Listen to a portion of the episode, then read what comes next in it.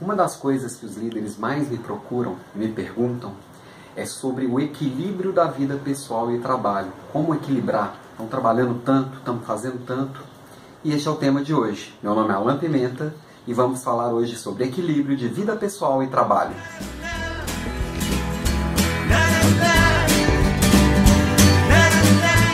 Bom, para começar, eu acho que essa coisa de separar vida pessoal e vida profissional é uma bobagem. A gente tem só uma coisa que se chama vida. É, daí, eu gosto muito do conceito do Domênico De Masi, que ele fala que a gente encontra a plenitude da vida quando a gente não consegue mais diferenciar o que, é lazer, o que, que é trabalho, o que, que é estudo. Pensa um pouquinho nisso, tá?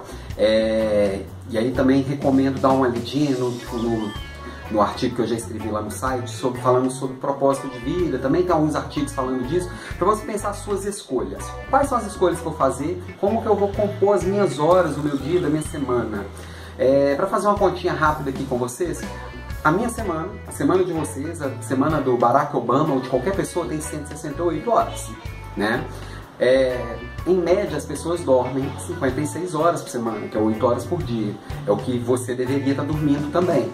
E, em média, as pessoas gastam uma, na faixa de 3 horas por dia comendo, bebendo, tomando banho, escovando os dentes, outras recetas massas. Isso dá mais 21 horas na semana. E também a gente gasta em média umas 44 horas semanais trabalhando na nossa atividade principal. Esse é o mais comum de se encontrar por aí. Quando a gente junta tudo isso, tirando lá das nossas 168 horas, nos sobram 40 horas. Dessas 48 horas, você pode escolher fazer o que você quiser. Você pode escolher estar com pessoa, as pessoas que você ama, você pode escolher estudar, você pode escolher se dedicar um pouco mais à sua atividade principal, você achar que aquilo ali é o correto, se o seu corpo e sua mente permitir.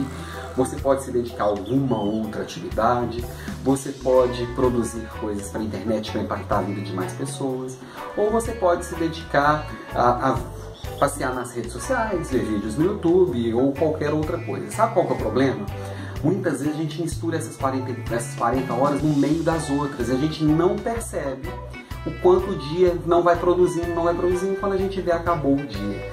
Por exemplo, algumas pessoas escolhem dessas 40 horas assistir novela ou assistir um, um jornal. Se você pegar as duas ou três novelas que passam à noite, mas nos jornais dá umas três horas por dia, de segunda a sábado, isso são mais 21 horas. No ano, isso são mais de mil horas. Mil horas são três pós-graduações. Se você gosta de novela e telejornais, são, é uma escolha sua. Eu prefiro não fazer e fazer outras coisas interessantes com essas minhas horas, ok? Pensa bem o que, que você vai fazer com suas 40 horas, que elas são bem importantes, são elas que vão te levar à felicidade, ao sucesso. Essa é a dica de hoje, um grande abraço e até a próxima.